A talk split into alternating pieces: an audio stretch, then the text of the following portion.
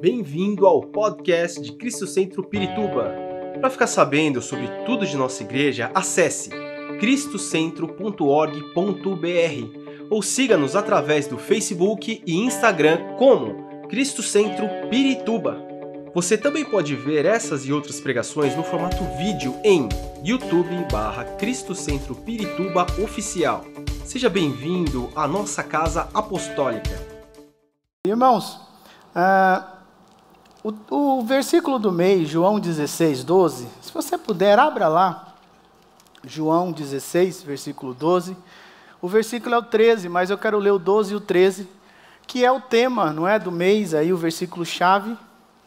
E dentro disso foi me sugerido aí essa, esse tema, marcas da igreja que ouve o Espírito Santo. E eu não sei quanto a você, mas eu posso sentir a presença do Senhor, amém? Porque ela flui em nós e através de nós. João 16, 12 diz assim: Há tanta coisa que ainda quero lhes dizer, mas vocês não podem suportar agora. Quando vier o Espírito da Verdade, ele os conduzirá a toda a verdade.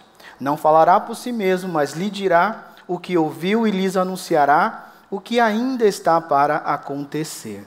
Amém? Eu não vou entrar nesses versículos, mas esses versículos deixam claro para nós que ouvir o Espírito Santo é ser guiado por ele, amém? Então, quando você é guiado pelo Espírito Santo, você está ouvindo.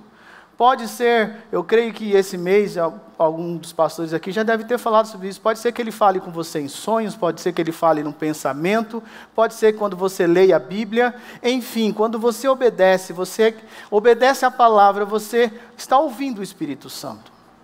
Alguns têm o privilégio de ouvir de forma audível, outros uma impressão no espírito, mas a palavra de Deus é o próprio espírito, amém? Agora, irmãos, é interessante também que, como a palavra nos adverte para darmos ouvido à voz do espírito. As cartas do Apocalipse, Jesus ali, o anjo, termina dizendo o quê? Quem tem ouvidos, ouça o que o Espírito diz às igrejas. Amém? E uma coisa, irmãos, interessante também, só para fundamentar mais ainda a importância de você dar ouvido ao Espírito, antes de entrarmos nessas marcas, é que a primeira carta que Pedro escreve, no capítulo 1, a partir do verso 8 ali, é, um, é uma passagem que ela mexe muito comigo, porque às vezes nós lemos e não paramos para prestar atenção. Que Pedro começa a falar pelo Espírito, e ele começa a falar que os profetas falavam daquele tempo, do que estava acontecendo, o derramar do Espírito Santo, da vinda de Cristo, mas os profetas que eram usados pelo Espírito de Cristo, que é o Espírito Santo, eles não sabiam discernir o tempo. E aquilo estava acontecendo, e era algo tão incrível que ele termina o versículo 12 dizendo que até os anjos anseiam ouvir alguém pregar pelo poder do Espírito Santo. Porque os anjos, eles são muito maiores que nós, seres espirituais. Mas eles também têm um limite. Mas quando o Espírito usa as nossas vidas, quando o Espírito nos enche, o nosso limite é Deus. E muitas coisas, depois você leia na sua casa. O versículo 12 da primeira carta de Pedro, capítulo 1, termina assim: que pelo poder do Espírito Santo, pregar, estava se pregando o evangelho de Cristo, e até os anjos anseiam por ouvir, ou seja, você pode não ver, mas os anjos estão aqui ouvindo também. Amém, irmãos?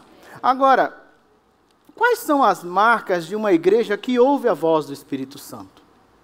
Eu queria que você abrisse a sua Bíblia lá no, no livro de Atos dos Apóstolos, capítulo 4. O livro de Atos, irmãos, é a base da igreja, não é? É a base, a era apostólica, a era que inicia-se a igreja de Cristo. E apesar de ser considerado um livro histórico para muitos, eu vejo um como um dos livros mais espirituais que existe, porque se você quer ver cura, se você quer ver revelação, quer ver tudo que é espiritual, está em Atos dos Apóstolos. Não é? Ele é o divisor de águas. Então, Atos 4,19, leia comigo, abre aí comigo. Nós vamos ler aqui e vamos ter uma base. Diz assim: Pedro e João, porém, responderam: Os senhores acreditam que Deus quer que obedeçamos a vocês e não a Ele? não podemos deixar de falar do que vimos e ouvimos. Amém? Irmãos,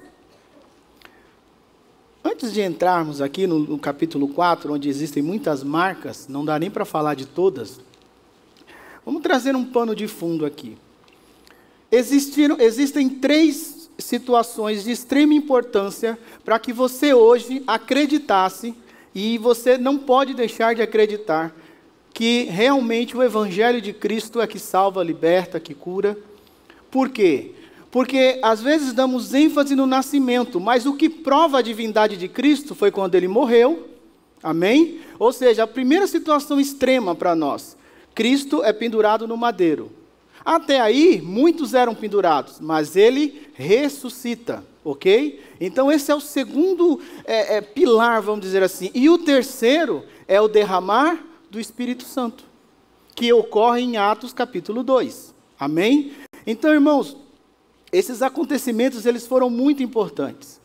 E aí você começa a ver é, esse manifestar. E a palavra fala em Atos 2 que eles ouviram um som como de um vento impetuoso, ou um vento, a minha versão diz como de um poderoso vento. Eles ouviram, e aí eles viram o Espírito como em forma de línguas repartidas como fogo, é, repousar sobre eles e houve um mover incrível. E aí você vai caminhando em Atos. E houve pregação, houve arrependimento, três mil almas se convertem pelo poder que há do Espírito do Senhor usando ali a vida dos primeiros apóstolos. E chegamos no capítulo 3. E no capítulo 3, abre lá comigo, rapidinho, capítulo 3, verso 6. Começa toda a confusão, vamos dizer assim, de Atos 4 por causa de algo que aconteceu no capítulo 3 e uma parte do capítulo 2. Atos 3, versículo 6 diz assim: Pedro, no entanto, disse: Não tenho prata nem ouro, mas lhe dou o que tenho. Em nome de Jesus Cristo Nazareno, levante-se e ande. É a história do, do aleijado que era colocado na porta, chamada Formosa, do templo.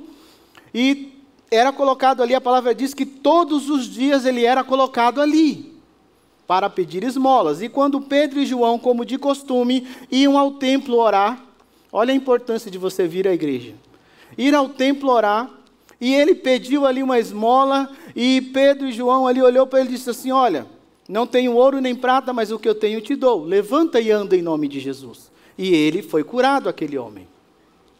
Mas o interessante aqui, que chama a minha atenção, é o que é que Pedro e João tinham. Às vezes nós focamos no milagre e nos esquecemos das entrelinhas. O que é que Pedro e João tinham? Porque, irmãos, ali houve um trocadilho, amém? Com certeza Pedro e João tinham alguma moeda no bolso ou no seu alforge, porque naquela época a roupa não tinha muito bolso. Porque, segundo a palavra, não é bom apresentar-se a Deus de mãos vazias. E como um praticante da lei, como alguém, um judeu fiel, agora cristão, com certeza. Então, eles não queriam dar uma moedinha para no outro dia ele estar tá lá pedindo de novo. Eles queriam dar algo maior. Então, o que que Pedro e João tinham? Irmãos, duas coisas, tinham muitas, mas a base, a autoridade de Cristo, amém? Quando você lê Lucas 10, 19, Jesus disse que deu, nos deu autoridade para pisar serpentes e escorpiões e sobre todo o poder do inimigo, e nada nos faria mal. E poder do Espírito Santo. Lucas 24, finalzinho ali, versículo 49 em diante, Jesus, ao, ao, antes de se ascender aos céus, disse: Ficar em Jerusalém, até que do alto sejam revestidos de poder. E eles ficaram, e aí vem o dia de Pentecostes, e há aquele derramar. Então já vai uma dica para você. Às vezes você pergunta assim: ah, mas por que, que eu tenho que receber Jesus? Por que, que eu tenho que receber Jesus? Ah, mas Jesus é produto de supermercado? Eu também já pensei assim. Mas tem um detalhe: você só pode ter acesso a esse derramar ao Espírito Santo se você estiver em Cristo. Enquanto você não tem Cristo na sua vida, o seu espírito não é religado ao Espírito do Senhor. Então, essa já é uma dica para você que está aqui, que ainda não recebeu Jesus como Senhor e Salvador, para você que está em casa nos assistindo, que você possa fazer isso. Fala assim: Jesus, eu te recebo como meu Senhor e Salvador, quando é feito um apelo. Por quê? Porque quando você recebe Jesus, o Espírito do Senhor agora vem sobre você. Amém? Agora, algumas marcas que nós encontramos aí no livro de Atos. Primeira marca. A igreja que tem a marca, que ouve o Espírito, é uma igreja que vence em meio às crises. Amém? Vai lá comigo em Atos 4, agora você pode deixar só Atos 4 aí. Verso 7 diz assim: Olha o que eles foram questionados. Atos 4, verso 7 diz assim: Mandaram trazer Pedro e João e os interrogaram: Com que poder ou em nome de quem vocês fizeram isso? Cheio do Espírito Santo, cheio do que, irmãos?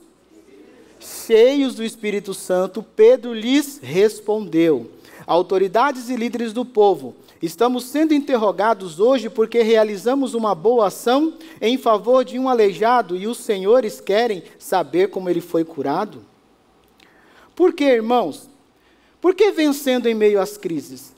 Porque essa igreja primitiva, vamos dizer assim, aqueles apóstolos, aqueles primeiros discípulos, antes do derramar do Espírito Santo, eles ficavam com medo e se escondiam por causa do nome de Jesus. Agora que eles foram cheios do Espírito Santo, eles se apresentam e não têm medo de ser preso por pregar o evangelho do Senhor Jesus. Então é uma igreja que se mantém firme em meio às crises, em meio às perseguições. Quando você é revestido do Espírito Santo, você ouve a voz dele, quando vêm as dificuldades, quando tudo é contrário, você se mantém firme, como disse Jó: Eu sei que o meu redentor vive. Você não se afasta, irmãos. Olha, nesses últimos anos, a crise que veio aí humanamente falando, como foi falado aqui, ministrando: é, é doença, é vacina, é governo, e é uma briga de poderes, e igreja tem que fechar, enfim, um monte de coisas, talvez parentes que você ama morrendo, e no meio de tudo isso, muitos se esconderam. Mas a quando você é cheio do Espírito Santo, irmãos, você fica firme em meio às crises. Você fica firme, porque você sabe que em Cristo sempre o melhor de Deus estará por vir. Você se mantém firme, amém? Outra marca, se mantém fiel em meio às ameaças. Porque é muito bom falar glória a Deus, eu amo a Deus quando tudo vai bem, sim ou não? Vai lá comigo no versículo 17 e 18 de Atos 4, que diz assim, não é? Atos 4, verso 17. Mas para evitar que espalhem sua mensagem, devemos adverti-los de que não falem nesse nome a mais ninguém então os chamaram de volta e ordenaram que nunca mais falassem e ensinassem em nome de Jesus. Olha a ameaça. Olha a ameaça. Olha o que Pedro responde, verso 19. Pedro e João, porém, responderam: Os senhores acreditam que Deus quer que obedeçamos a vocês e não a Ele? Não podemos de deixar de falar do que vimos e ouvimos. Irmãos, o mesmo sinédrio, vamos dizer assim, a reunião dos líderes ali do povo judeu, que se reuniram para matar Jesus, era esse mesmo sinédrio agora que chamam Pedro e João e os ameaçam. Segundo a história é, do povo judeu, o sinédrio era composto por 71 autoridades. Então, irmãos, imagine a pressão de 71 homens contrário a você, e você no meio ali, e sabendo que o seu pescoço poderia cair a qualquer momento, sua cabeça poderia ser cortada. Só que eles falam: olha, vocês acham que nós deixaremos de falar por causa das ameaças de vocês? Nós não podemos deixar de falar.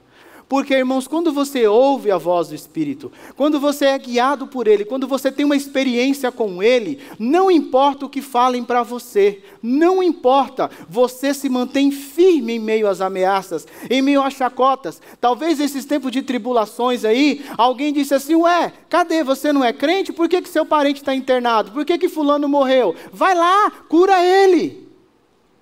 Quantas coisas podem ter acontecido?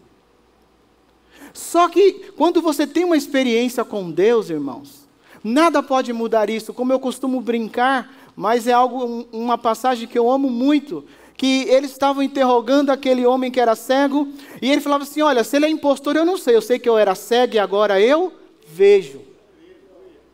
E esse manifestar, irmãos, a igreja, a igreja precisa estar firme, amém? Precisa estar firme. Você precisa estar firme em meio às ameaças, porque hoje o governo, de certa forma, ameaça a igreja, o mundo ameaça a igreja, é todo mundo contra a igreja, mas você não é a igreja, você pertence a Cristo, você é parte dessa igreja, amém? Você não é alguém que vem à igreja, você pertence, você faz parte. Não tem como, irmãos, eles podem tirar tudo de você, mas eles não podem tirar o Espírito de Deus que em Cristo habita em você. Não tem como, irmãos. Ah, os dons cessaram. Deus não fala mais hoje. Ah, olha, irmãos, eu posso falar por mim. Se cessaram, eu não sei. Eu sei que um dia eu sofri um acidente aqui na, na, na Vila Zate, no ônibus, e eu estourei a terceira vértebra da coluna lombar, fiquei literalmente aleijado, paralítico, não andava, colocado numa cadeira de roda, indo para o hospital, e depois de três horas, eu estava acordado tomando banho. Os médicos chamam a minha esposa, antes tudo está acontecendo, você não sabe o que é, amém? Os médicos chamam a minha esposa e dizem assim: olha, os raios-x estão aqui, ele estourou a terceira vértebra da coluna lombar. Estourou, irmãos, ela, ela, não, ela não encunhalou, ela, ela não ficou, é, fala encunhamento da L1, L2, L, não, ela estourou, aquele ossinho arrebentou, esfarelou, estava lá. Mas quando ele chega de manhã, quatro horas da manhã, isso era meia-noite, quatro horas da manhã, que ele me vê tomando banho, você fica até meio preocupado, porque, irmãos, na boa, não dá, hoje em dia o negócio está perigoso. E aquele homem te olhando, eu, quem que é esse homem? Porque eu estava. É, irmãos, a coisa é séria. Você num andar de um hospital, tudo escuro, você está, irmãos. Eu nem sei se podia tomar banho, mas eu levantei e tomei banho. Esqueci, não senti a dor. E ele olhou e falou: Você está andando? Eu falei: Sim, não era para estar, tá, que eu gosto de brincar. Eu falei: Não era para estar tá andando, não, doutor. Aí ele: Não, então faz o seguinte: se troca, desce comigo. Era naquele Albert Sabin ali na Lapa. Eu desci os quatro andares. Porque o, o raio-x na época, não sei hoje, era, era, as máquinas eram no térreo. E ele tirou, voltei, fiquei no quarto. E quando a minha esposa chegou, ele disse assim: Olha, a máquina devia estar com defeito, porque ele está andando e os raios-x estão aqui e a, a, o osso está novinho, não aconteceu nada, só tinha uma mancha escura, como se, do lugar da pancada. Amém? Então, irmãos, aplaudam o Senhor Jesus. Então, é aquela história. Talvez, humanamente falando, eu, não, eu, não, não, eu nunca fiquei preocupado em defender Deus ou se dom cessou, não. Mas o cara pode falar o que ele quiser e eu sei que o meu Deus continua curando. São experiências que você tem com Deus. Porque nesse meio tempo aí, quando o médico falou para minha esposa que eu não andava, ela disse: Não, doutor, ele vai andar. Porque Deus disse que ele pregaria no mundo inteiro. Então ele vai andar e vai com as pernas dele. Eu não vou levar ele, não. Não, a senhora, não, eu estou calmo, doutor. O senhor é que não está me entendendo. Ela correu e foi atrás do pastor. O pastor veio na época da igreja que eu era e ele não pôde subir, não podia entrar. Ele oraram lá embaixo e tudo isso aconteceu. Irmãos, um osso de um adulto da coluna restaurar em menos de três horas. Eu não sinto nada. O médico disse: nunca mais você pode pegar peso. Eu agora não, mas até um ano atrás, quem estava no auge da construção, eu pegava dois sacos de cimento do chão, irmãos. Então eu não sinto nada, nada, nada, nada. Não é? Então são marcas. Então isso ninguém pode, ninguém pode tirar de você.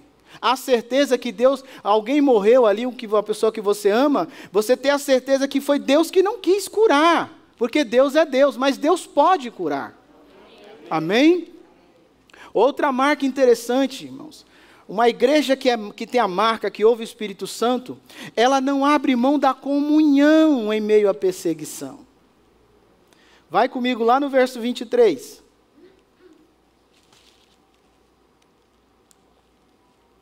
Atos 4, verso 23 diz assim: Assim que foram libertos, Pedro e João voltaram ao lugar onde estavam os outros irmãos e lhes contaram o que os principais sacerdotes e líderes tinham dito. Irmãos, pare e pensa, talvez se fosse eu, acabei de escapar da morte, eu ia tentar me esconder no lugar mais distante que existia. Mas eles voltaram para a comunhão. Eles voltaram, irmãos. Então, quando você sabe quem é que está em você, quem habita em você, você não abre mão da comunhão. Ah, tudo bem, você detectou que está com Covid, você tem que se afastar, não seja negligente, amém? Mas você foi curado, volte para a igreja, não fica em casa, irmãos. Sabe por quê? Uma vez alguém me perguntou assim, bem no começo, irmãos, uma pessoa me fez uma pergunta e eu falei, Espírito Santo, me socorre, porque eu nunca tinha ouvido, na... hoje eu já ouvi muito essa pergunta, ouvi outros pastores falando, mas na época eu nunca tinha ouvido e eu falei, meu Deus, e agora o que, eu vou responder para essa mulher? Porque você tem que manter a postura, né? Tem que estar tá rindo. Mas a pergunta dela, hoje é simples, mas na época, para mim, era difícil. Ela disse assim: Pastor, eu tenho uma dúvida. Como é que pode eu ser irmã de Cristo e esposa dele, noiva dele ao mesmo tempo? Eu falei, ai Jesus, e agora? Porque a gente lê a Bíblia, irmãos, e nós não paramos para pensar em buscar em Deus o que nós estamos lendo. Aí eu falei em pensamento, falei, Espírito Santo, me socorre, porque eu nunca tinha ouvido aquilo. Na época, para mim, era uma revelação. Às vezes, para outro, não. Às vezes, outro fala assim, ah, isso eu já sabia, mas para mim era uma revelação, porque ninguém sabe tudo, amém? E eu disse assim: olha, irmão, é muito simples. Quando Deus fala, tudo é simples, né, irmãos? No singular, no pessoal, você é irmã de Cristo. Quando você recebe Jesus, você se torna herdeiro de Deus, co-herdeiro de Cristo, você é irmã dele. Mas no plural, no coletivo, nós somos a noiva de Cristo. Então, irmãos, cuidado com essa ideia de desigrejado. Cuidado com essa ideia que você não precisa ir à igreja. Toma cuidado com isso, porque é na reunião, na comunhão, que mais o poder de Deus se manifesta. E quando nós estamos reunidos aqui, nós somos parte da noiva de Cristo. Então não existe igreja no singular. Quem tem ouvidos, ouça o que o Espírito diz às igrejas, não é igreja. Depois você leia, Apocalipse 2 e 3, você verá lá. Então eu não sou igreja no singular. No singular eu sou irmão de Cristo. Ele é meu irmão mais velho, vamos dizer assim, como muitos brincam. Mas no coletivo, quando nós nos reunimos, aqui está parte da noiva do Cordeiro. E é essa noiva que ele vem buscar. Ele não vem buscar o irmão Marcos, ele vem buscar a noiva a qual o irmão, o pastor Marcos, servo Marcos, pertence. Então, irmãos, cuidado, porque quem realmente tem as marcas de Cristo é, não abre mão da comunhão. Porque lembre-se, lendo assim parece simples, mas eles estavam em meio a perseguição. Eles estavam sendo ameaçados, eles estavam é, vivendo uma crise ali. Algo foi instaurado porque o evangelho crescia 3 mil almas, depois mais 5 mil, e o evangelho crescia assustadoramente e aquele povo não tinha como parar aquilo. Porque ninguém pode parar a igreja de Cristo, irmãos. Ninguém. Eu posso falhar e cair, mas Deus levanta outro e a coisa continua. Ninguém pode parar a igreja de Cristo.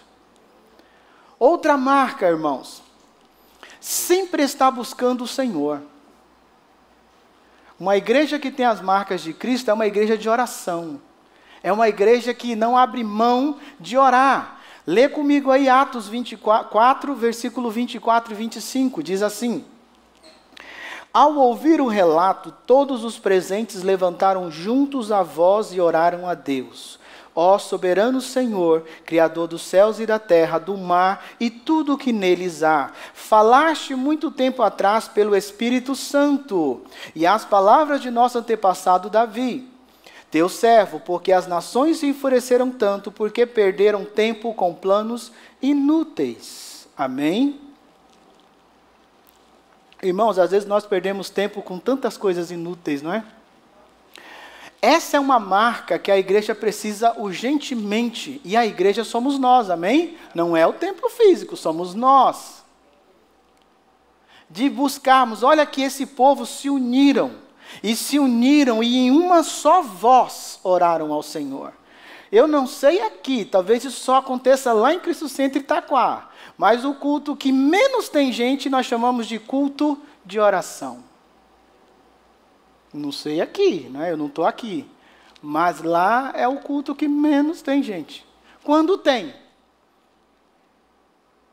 Então, olha que coisa incrível. A igreja ouviu a voz do Espírito. Então, eles não tinham medo de ameaças, eles não tinham medo da perseguição. Por quê? Porque eles não perdiam a oportunidade de se reunirem e orarem, buscarem cada vez mais o Senhor.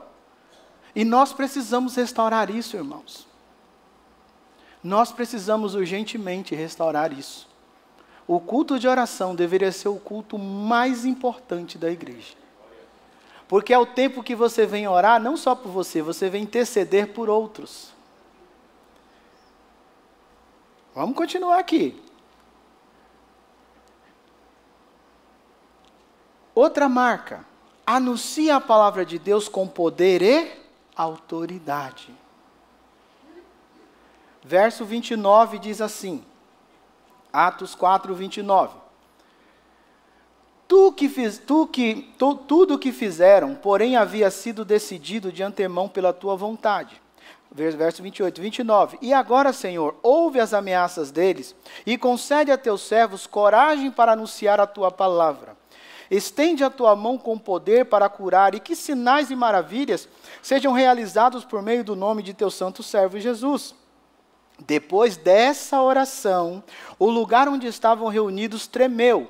Todos ficaram cheios do Espírito Santo e pregavam corajosamente a palavra de Deus. Irmãos, uma igreja que tem a marca, que ouve o Espírito Santo, ela prega, irmãos, ela anuncia a palavra de Deus com poder e autoridade. Poder e autoridade significa conversão, significa todo tipo de milagre, de prodígios, maravilhas, o que você imaginar.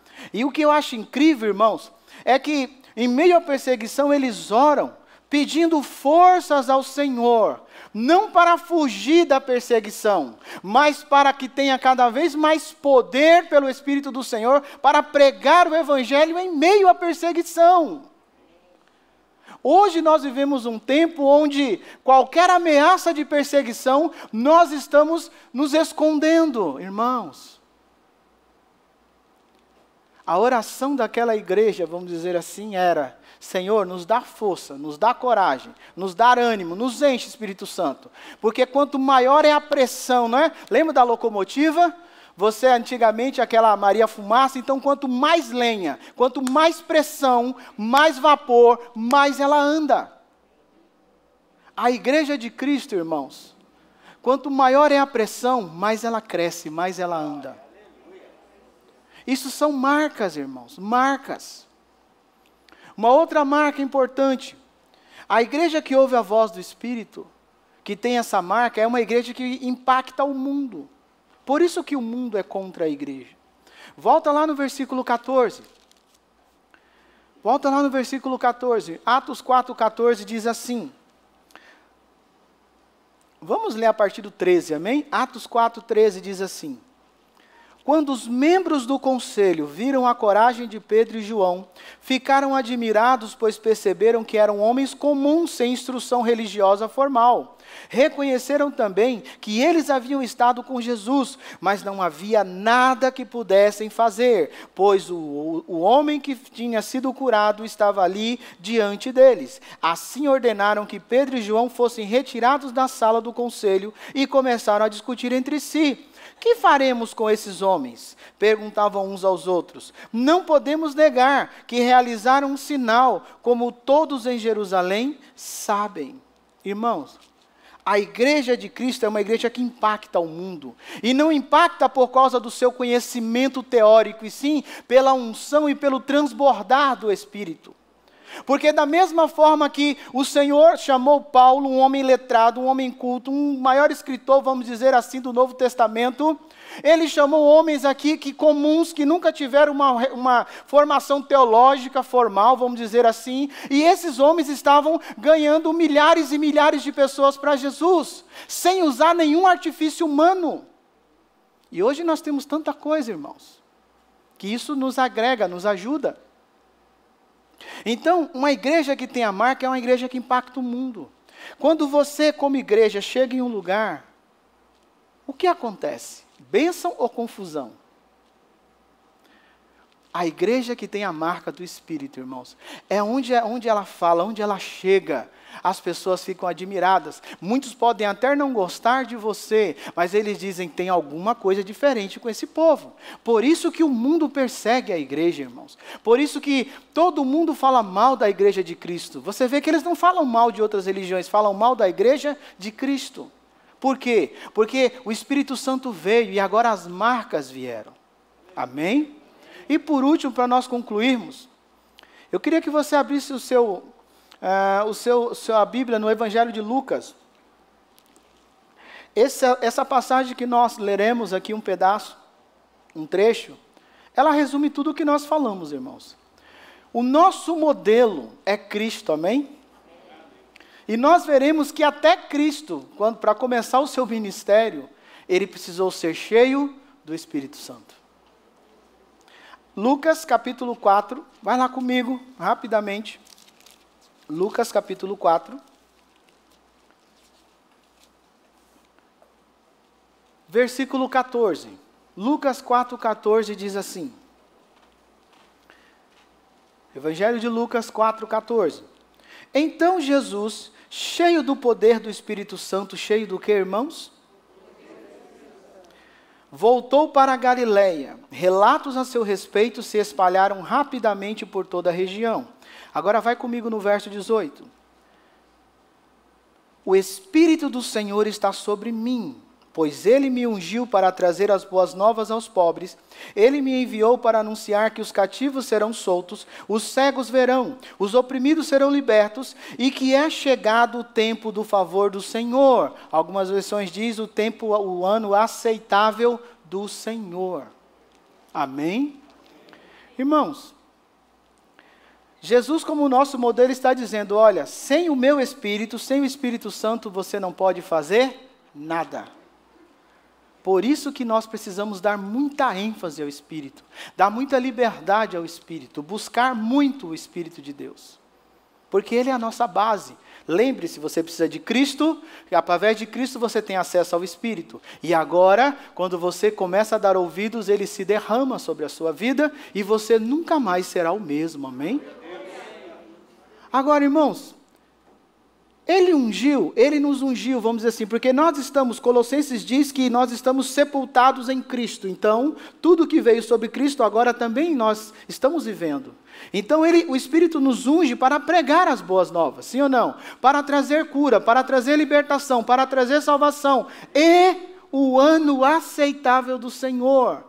E aí eu pergunto: o que é o ano aceitável do Senhor? Comece a ler a Bíblia, irmãos. E sempre orar e falar: Espírito Santo, me chama a atenção naquilo que eu nunca parei para ver. Porque é interessante, irmãos. Esse termo fazia referência ao ano do famoso jubileu. Quando você lê Levíticos 25, fala sobre isso. Agora, de sete em sete anos, segundo a lei da época, a terra deveria descansar, que nós chamamos de ano sabático, amém? Estou precisando de um ano sabático, viu, irmãos? a terra deveria descansar. E a cada, a cada, sequência de sete anos, ou seja, no 59 ano, não é? No 50 ano, perdão, era o famoso ano do jubileu, ou o ano aceitável do Senhor. Onde os escravos, aquele que era judeu, que se vendeu como escravo para pagar dívidas, era liberto, era solto, era livre onde a sua propriedade, segundo os costumes da época da lei, que foi tomada porque você não pagou a dívida, agora é devolvida a você. Onde tudo voltava como era. Ou seja, tudo aquilo que o inimigo te roubou, vamos trazer para o dia de hoje, tudo aquilo que você está passando, talvez uma enfermidade, talvez um problema financeiro, enfim, não importa, um problema no teu casamento, no ano aceitável, quando você tem Cristo sobre a sua vida e o Espírito repousa, não quer dizer que você não tem problemas, quer dizer que você entende que você está no ano do jubileu, no ano aceitável do Senhor, onde você descansa, onde Ele é o teu refrigério, ou aquilo que você precisa, como numa manhã como essa, em nome de Jesus, se você crê, você pode receber. Porque você está no ano aceitável, você está na graça do Senhor. E é isso que despertou a fúria ali, irmãos. Porque aquele povo, imagina eles pensando: como é que pode? Que ano aceitável? Quem é esse homem aí? Que ano aceitável? Ah, não está no ano do jubileu. Nós estamos no tempo da graça, do Espírito, porque tudo isso vem. Quem é que traz essa certeza na sua vida e na minha vida? Que estamos em meio à tribulação, temos alguém que pode nos socorrer? É o Espírito Santo. Sem o Espírito Santo, a palavra é só palavra, mas quando você é revestido do Espírito do Senhor em Cristo, a palavra se torna vida, a palavra se torna real, e não importa o que digam, você continua acreditando. Esse é o ano aceitável do Senhor, irmão. Esse é o ano aceitável. Paulo fala na carta aos Coríntios, capítulo 3, 16 em diante, que nós somos a casa de Deus, não é assim? Nós somos a casa de Deus, Ele habita em nós. Quando temos Jesus Cristo em nossas vidas, Ele tabernaculou, Ele mora em nós. Então, qual é o ano aceitável do Senhor? É quando temos Cristo e o Espírito vem sobre nós e mora em nós. E nós, como sempre gostamos de cantar, te convidamos, Espírito, não é? Tem uma música do Eli Soares que diz assim: O Espírito do Senhor nos ungiu. É uma música muito bonita, porque ele canta esse trecho. Tudo isso, irmãos, é o ano aceitável do Senhor. E em Cristo, quando você tem Ele e o Espírito vem, você tem certeza que não importa a tormenta, não sei como você entrou aqui hoje, eu não sei como você que está em casa me assistindo está. Eu sei que se você crê nessa noite, o Espírito pode trazer essa certeza e o Senhor pode operar curas, milagres, maravilhas, o Senhor pode restaurar aquilo que você já deu por perdido porque esse é o ano aceitável do Senhor, irmãos. E enquanto a vida é esperança, porque talvez você já recebeu Jesus, você já tem o Espírito, mas lembra, há uma diferença entre ter o Espírito e ser cheio do Espírito. Quando você tem Jesus, o Espírito vem, conecta você novamente com o Senhor. Mas, quando você agora é agraciado com o derramar do Espírito, Ele começa a governar, Ele é Senhor, Ele é Deus sobre a tua vida. Então você já não faz mais o que você quer. Porque talvez você não saiba o que é bom para você, mas Ele sabe. E algumas coisas que Ele poda, é para o seu bem, é para o meu bem.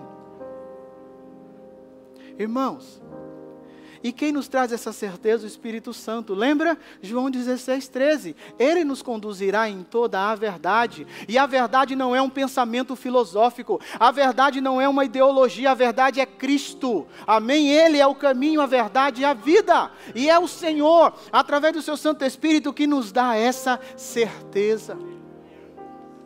Fique em pé no seu lugar. Eu não sei se eu estou no horário, se eu passei do horário, porque eu não enxergo aqui esse negócio não.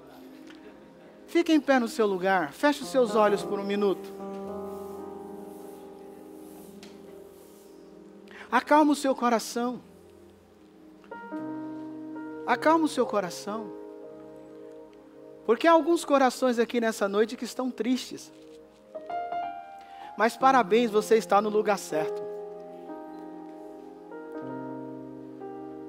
Há alguns aqui que entraram meio pensativos, mas parabéns, você veio ao lugar certo. Porque onde há reunião dos chamados, Cristo está presente. Onde há reunião da sua igreja, o Espírito se manifesta. Porque se você continuar lendo Atos 4, diz que eles começaram a orar como nós lemos, e depois no final foi algo tão poderoso, a presença do Espírito, que o lugar tremeu. O lugar tremeu. E aí que aqueles homens saíram, e não era só Pedro e João, eram muitos discípulos, e pregavam, e havia curas. Aí você vai para Atos 5, Atos 6. Irmãos, leia o livro de Atos, eu sou apaixonado pelo livro de Atos. Esperamos que esta mensagem tenha te inspirado e sido uma resposta de Deus para a sua vida. Quer saber mais sobre Cristo Centro Pirituba? Siga-nos nas redes sociais no Facebook, Instagram e YouTube, ou visite nosso site em cristocentro.org.br.